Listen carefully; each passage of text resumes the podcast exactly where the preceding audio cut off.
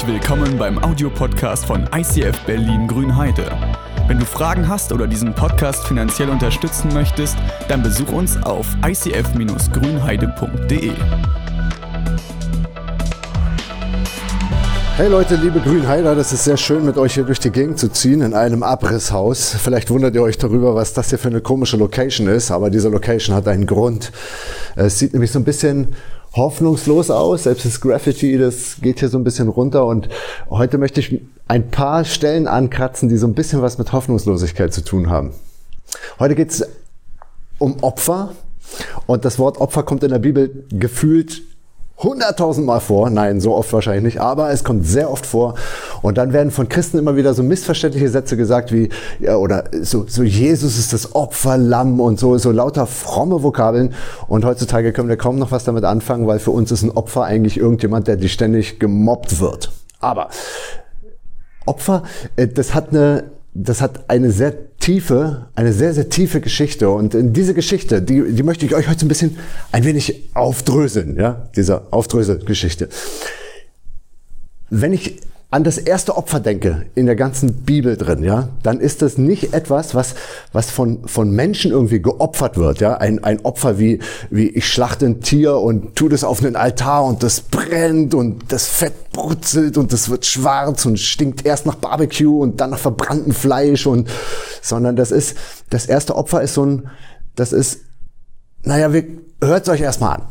Adam und Eva sind im Paradies. Und eigentlich geht's ihnen da in Garten Eden richtig gut, bis diese Geschichte, die sehr bekannt ist, diese Geschichte, wo, wo Gott zu ihnen gesagt hat, ihr dürft nicht von diesem einen Baum essen, aber sie gehen ja dann trotzdem dahin und Eva ist diejenige, die da von dem Baum pflückt und dann bietet sie dem Adam an und Adam isst davon und so, ne? Und dann äh, passiert ja etwas, was, was irreversibel kaputt gegangen ist. Ähm, ich weiß, dass es ganz viele Menschen gibt, die diese, diese Momente, in denen irreversibel, nicht mehr rückgängig zu machende Schäden entstanden sind. Äh, das kennt, glaube ich, jeder. Dafür muss man nicht im Garten Eden gewesen sein. Du kannst mal zu den ähm, anonymen Alkoholikern gehen oder zum Blauen Kreuz oder dir die, die Alkoholiker angucken, die jetzt trocken geworden sind oder vielleicht noch ein bisschen darunter leiden. Äh, die wissen, wie das ist, einen Schritt zu weit gegangen zu sein eine Grenze überschritten zu haben, bei der man nie wieder, nie wieder den Schritt rückgängig machen kann. Die haben zu viel, zu lange, zu regelmäßig getrunken und dann irgendwann ist es nicht mehr möglich. Sie können nicht mehr zu Silvester mit dem Sekt anstoßen, sie können nicht mehr äh, beim Geburtstag einen kleinen Wein heben oder äh, sie können nicht mehr abends gemütlich in der Kneipe mit einem guten Kumpel sitzen, weil ab dem Zeitpunkt, an dem sie ab dem der Alkohol wieder ihre Lippen berührt, ab dem Zeitpunkt ist die Chance zu groß, dass sie wieder rückfällig werden. Du kennst vielleicht auch andere Sachen, in denen du merkst, du hast einen Schritt gemacht, den du nie wieder rückgängig machen kannst.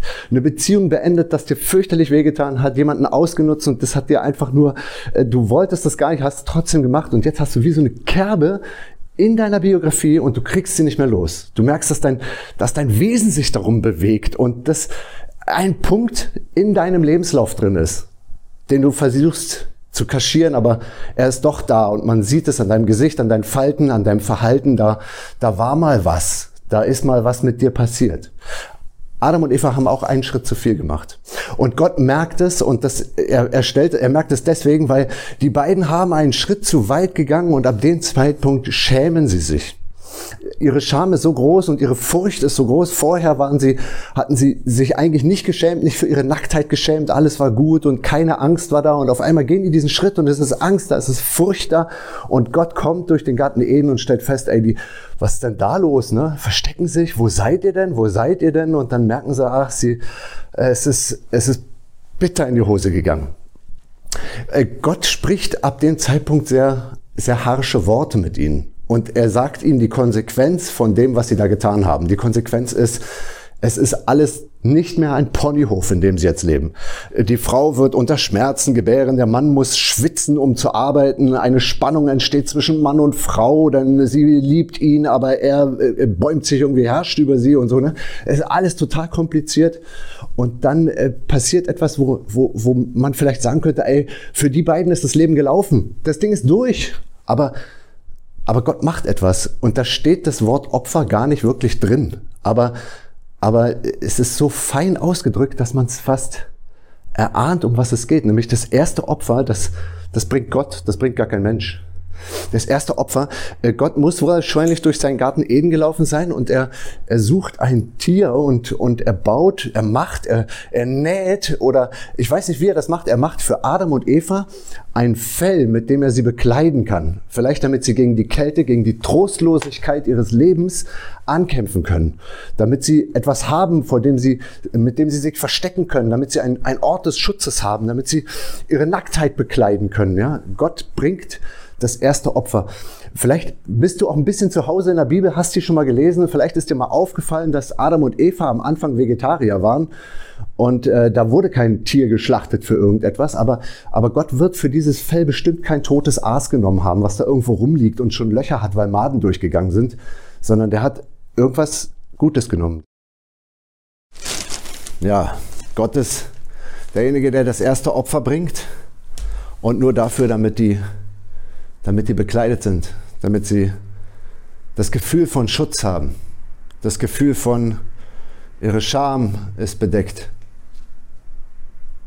Okay, als Gott sie rausgeworfen hat vom Garten Eden, äh, da hat er eine merkwürdige Bemerkung gemacht. Die erste Prophezeiung, die sozusagen überhaupt von irgendjemandem in der Bibel ausgesprochen wurde, ist übrigens auch von Gott. Also Gott war nicht nur der Erste, der Leben geschaffen hat, er war nicht nur der Erste, der ein Opfer gebracht hat, er war auch der Erste, der eine Prophezeiung ausgesprochen hat. Und diese Prophezeiung heißt, äh, er spricht sehr äh, blumig, ja, man, also wie Prophezeiungen halt manchmal so sind, so, du, du ahnst mehr, was gemeint ist. Ja. Er sagt, es kommt der Moment, es kommt ein Nachkomme, äh, der, der Same Evas, ja, es steht da, ist sehr mysteriös ausgedrückt. Eva ist eine Frau, hat gar keinen Samen, ja, aber der Nachkomme der Frau wird der Schlange den Kopf zertreten und sie wird ihm in die Ferse stechen.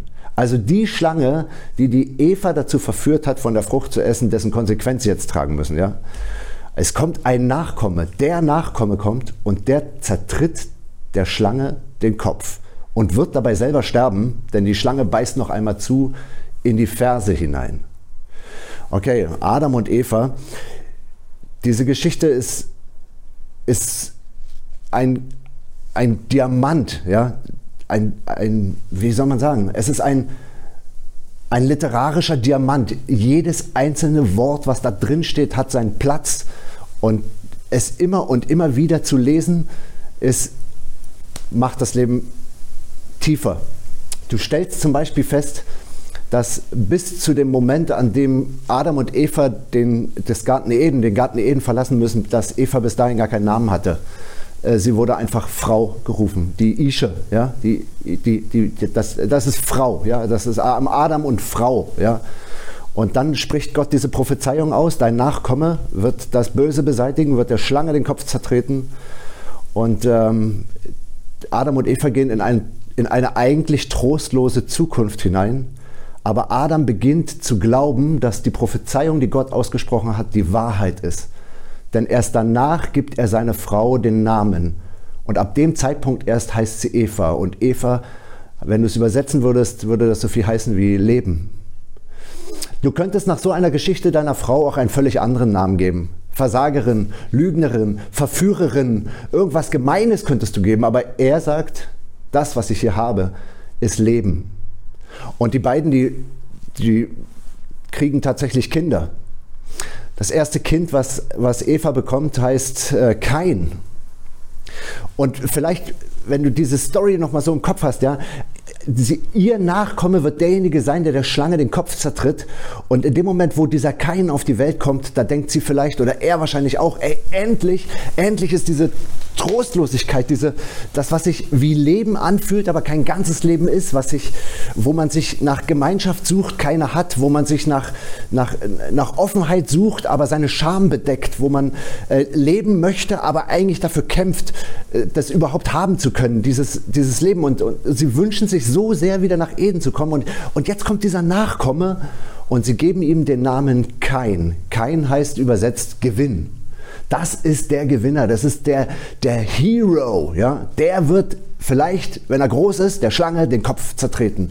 Und die ganze Angst, die damit verbunden ist, der wird nicht nur die, den Kopf zertreten, er ist nicht nur der Held, sondern er wird dabei auch sterben. Die haben diese Prophezeiung noch im Kopf und die Erinnerung an Eden. Und dieser, dieses Aufziehen dieses kleinen Jungs, das ist was Besonderes.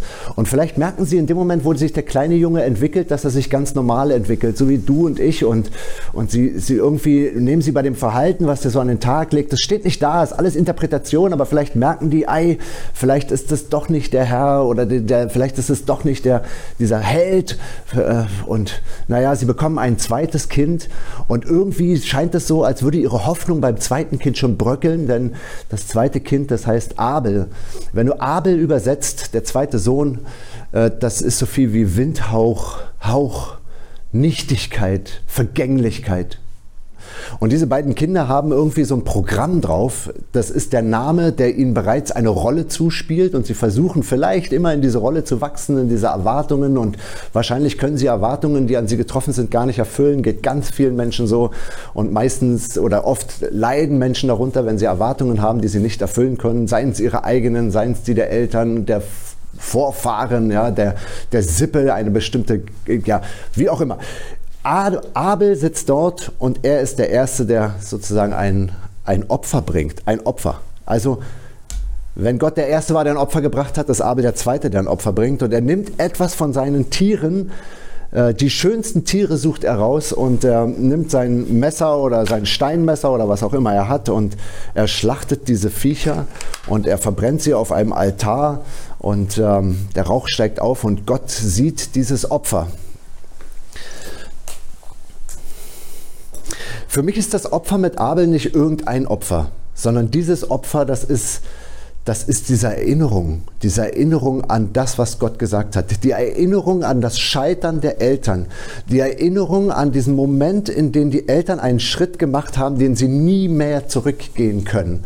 Dieses Opfer ist eine Erinnerung, ein Stöhnen, das ist ein Gebet an Gott. Gott, ich erinnere dich daran, dass du in diesem zerrissenen Leben eine Prophezeiung ausgesprochen hast. Ich erinnere dich daran, dass du, obwohl unser Leben von, von Schwarz und Weiß durchzogen ist, obwohl unser Leben so aussieht wie so eine runtergekommene Bude, ich erinnere dich daran, dass du gesagt hast, wir können leben. Und mit, mit dem ganzen, mit diesem ganzen äh, Programm, was auf meinem Leben liegt, ich möchte dir, ich möchte dir Gott etwas bringen. Und ich gebe dir nicht irgendwas, Gott, sondern ich gebe dir, ich gebe dir das Schönste, was ich habe. Ich gebe dir das, ich gebe dir das beste Tier, was ich habe, weil ich meine Liebe damit zum Ausdruck bringen möchte, weil ich dir sagen möchte, dass ich auf dich vertraue. Und dann eskaliert halt dieser Streit zwischen Kain und Abel und Abel stirbt dabei und, und Kain wird ausgestoßen und die ganze, das ganze Elend zieht sich weiter. Aber wir lesen die Bibel weiter und es kommt zu einem dritten, zu einem dritten Opfer. Dieses dritte Opfer, das ist ein Opfer, was Noah bringt.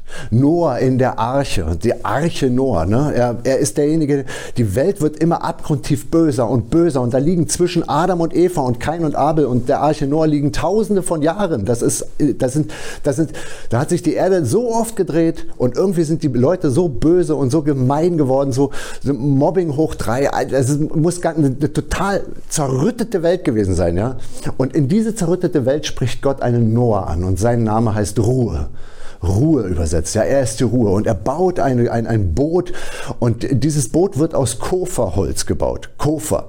Also das ist ein besonderes Holz. Es tritt auch nur dort einmal in der Bibel auf. Dort äh, findet das äh, statt. Und Kofer, das ist ein sehr harzhaltiges Zeug. Das, das Harz ist äh, das gleiche Wort für Harz. Ja, und Noah muss die Arche von außen mit Harz anstreichen. Ja, noch, noch mal extra auf harzhaltiges Holz, Harz raufschreien. Oh, Deutsch klingt das, ne? Und äh, dieses Harz heißt auch Kofer. Die dritte Bedeutung von dem hebräischen Wort Kofa heißt Sühne. Er muss sein Boot mit Sühne einstreichen und dort bekommt die Vorgeschichte zu einem Opfer bereits den nächsten Geschmack.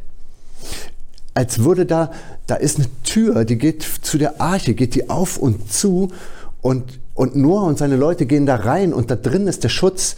Und die, die draußen sind, die kommen ab dem Zeitpunkt, wo die Tür zugeht, ab dem Zeitpunkt kommen die draußen nicht mehr rein und die drinnen kommen nicht mehr raus. Und Jesus hat einmal gesagt, er ist so eine Tür. Ne? Er ist so eine Tür, die Schutz bietet zu einem Raum, der vor der Vernichtung schützt. Und dann, dann schwimmt die Arche da Tag und Nacht und irgendwann landet sie auf dem Ararat und, und äh, die Klappe geht wieder auf und Noah hat eine postapokalyptische Welt. Ich weiß nicht, wenn du, wenn du mal jemand bist, der, der gerne Serien guckt oder so, mal richtig die Nacht durch Netflixen oder durch Primen oder so, ne? Dann kennst du vielleicht auch solche Serien wie Walking Dead oder so, ne? So apokalyptische Serien. Und das ist das, was, was wir uns vielleicht in unseren Köpfen nur so vorstellen oder in so Räume wie diesen hier reingehen, um Apokalypse zu erleben. Aber, aber Noah hat sie wirklich erlebt. Die Apokalypse, das, der, der kommt auf eine völlig zerstörte, da ist der, der Tsunami hat nicht mehr aufgehört. Das ist, es ist völlig zerstört. Und Noah, er steigt aus der Arche aus und er baut sich ein Altar und er opfert. Das dritte Opfer, was da vorkommt.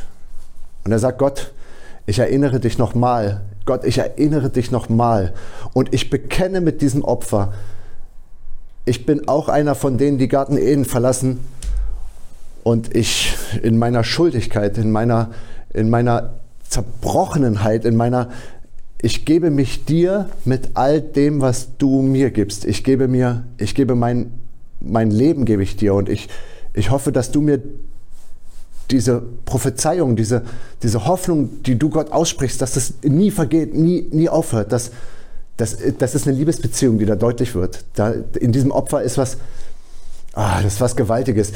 Du liest weiter in der Bibel und du findest dann irgendwann ein zweites, dritte Buch Mose und da, da liest du nur noch von Opfern und die Opfer sind so gruselig teilweise, als würde das, als hätte man es irgendwann übertrieben mit den ganzen Opfern. So kommt es einem manchmal vor. Da werden Opferrituale beschrieben und wenn man sich das so vorstellt, stell dir vor, du würdest eine Zeitreise machen, paar tausend Jahre in die Vergangenheit und dann würdest du dort mitten in der Wüste im alten Orient ein, ein, ein wunderschönes Zelt sehen und da ist ein Mann priesterlich gekleidet, richtig gute Sachen an und dann ist da ein Gehörnter, so, so ein Altar und dann schlachtet der da was und das Blut spritzt und dann tunkt er mit dem Finger in das Blut und bespritzt irgendwie sich und den Altar und das klebt alles und stinkt.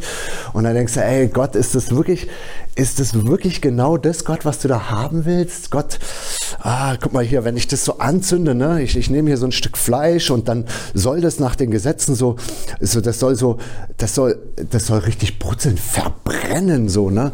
Und das ist irgendwie, irgendwie ist es komisch.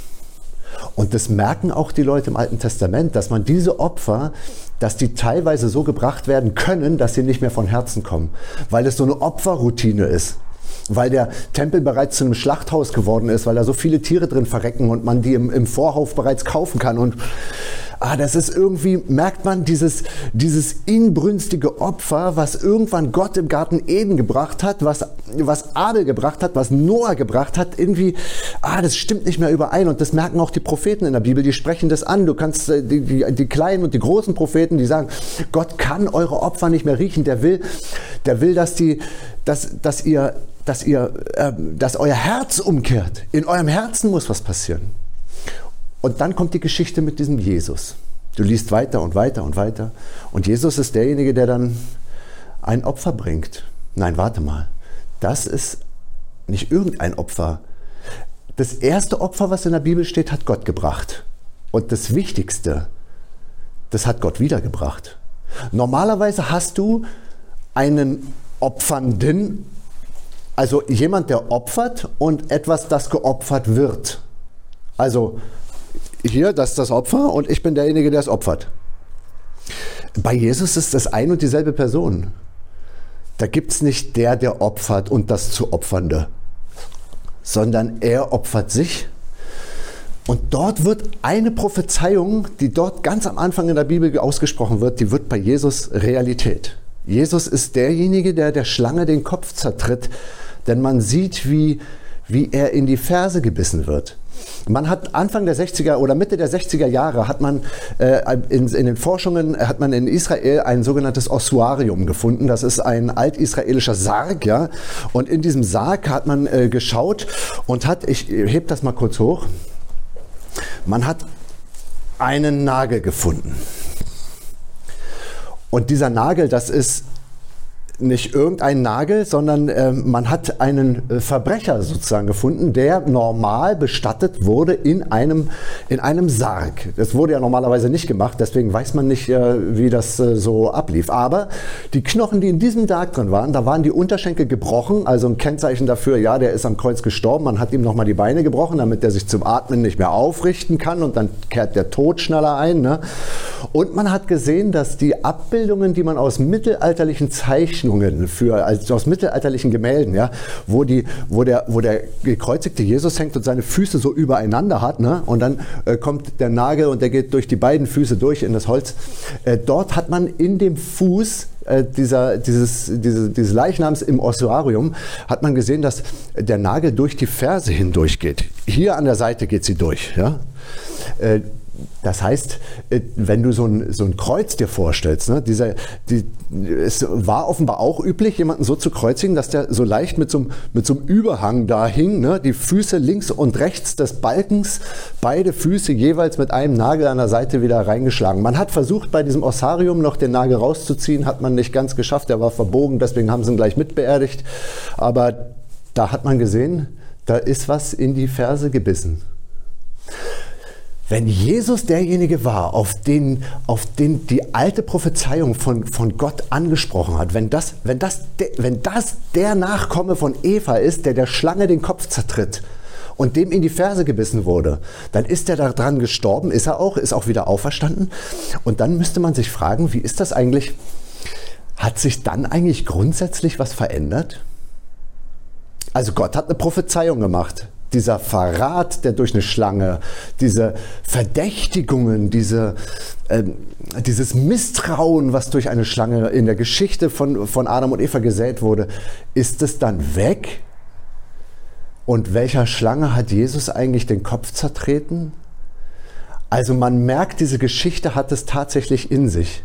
Aber die Bibel bezeugt das immer wieder. Dieser eine ist derjenige gewesen, der der Schlange den Kopf zertreten hat und dem in die Ferse gestochen wurde. Okay, wenn er derjenige ist, was hat sich dann geändert? Vielleicht hat sich etwas geändert. Der Garten Eden ist jedenfalls nicht zurückgekommen. Aber, aber kann es sein, dass, dass das, was die Christen über die Jahrtausende erleben, dass es nicht der Garten Eden ist, aber ihm teilweise schon etwas näher kommt? Wenn du merkst, das Opfer, was Jesus gebracht hat, sich selbst zu opfern, wenn du merkst, dass das für dich geschehen ist, dass du merkst, da hat jemand sein Leben ausgehaucht, um, um mit, diesem, mit diesem letzten Atemzug dein Misstrauen zu zertreten, deine elendige Vergangenheit zu, zu zertreten, deine Kerbe in deinem Leben, deine Kerbe in der Biografie, die Erwartungen, die an dich geknüpft sind, dass dir mit diesem einen Tod das alles zertreten kann? Ich glaube, viele Menschen die gucken sich diese Geschichte an und glauben nicht daran, dass das eine Wirksamkeit für sie haben könnte. Aber es gibt auch Hunderttausende von Christen, die genau das gemerkt haben. Die gemerkt haben, dort vor 2000 Jahren an diesem Kreuz, da ist genau das passiert. Da hat jemand der persönlichen Schlange, deinem persönlichen Misstrauen, deiner ganzen Scham, die auf deinem Leben liegt, auf einmal den Kopf zertreten. Und greifen kannst du das nicht, indem du mit offenen Augen durch die Welt läufst und sagst, oh, das sehe ich aber hier anders oder das sehe ich da genauso, sondern greifen das kannst du nur, indem du anfängst daran zu glauben. Du kannst mal versuchen, in der kommenden Woche, die jetzt vor dir liegt, dir so einen Moment rauszupicken, in dem du sagst, und jetzt versuche ich zu glauben, dass Gott für mich eine Kerbe aus meinem Leben herausgeschliffen hat. Ich versuche zu glauben, dass die Schande, die auf meinem Leben liegt, die Nacktheit, die mich, die mich, die mich manchmal umgibt, dass die, ich versuche zu glauben, dass die keine Rolle mehr spielt. Denn derjenige, der die Prophezeiung ausgesprochen hat, derjenige ist es, der dir das Heil wieder zuspricht. Und weißt du, was du auch machen könntest? Du könntest in der kommenden Woche nicht nur daran glauben, dass das passiert und gucken, was dann mit deinem Leben passiert, sondern du könntest vielleicht auch ein Opfer bringen.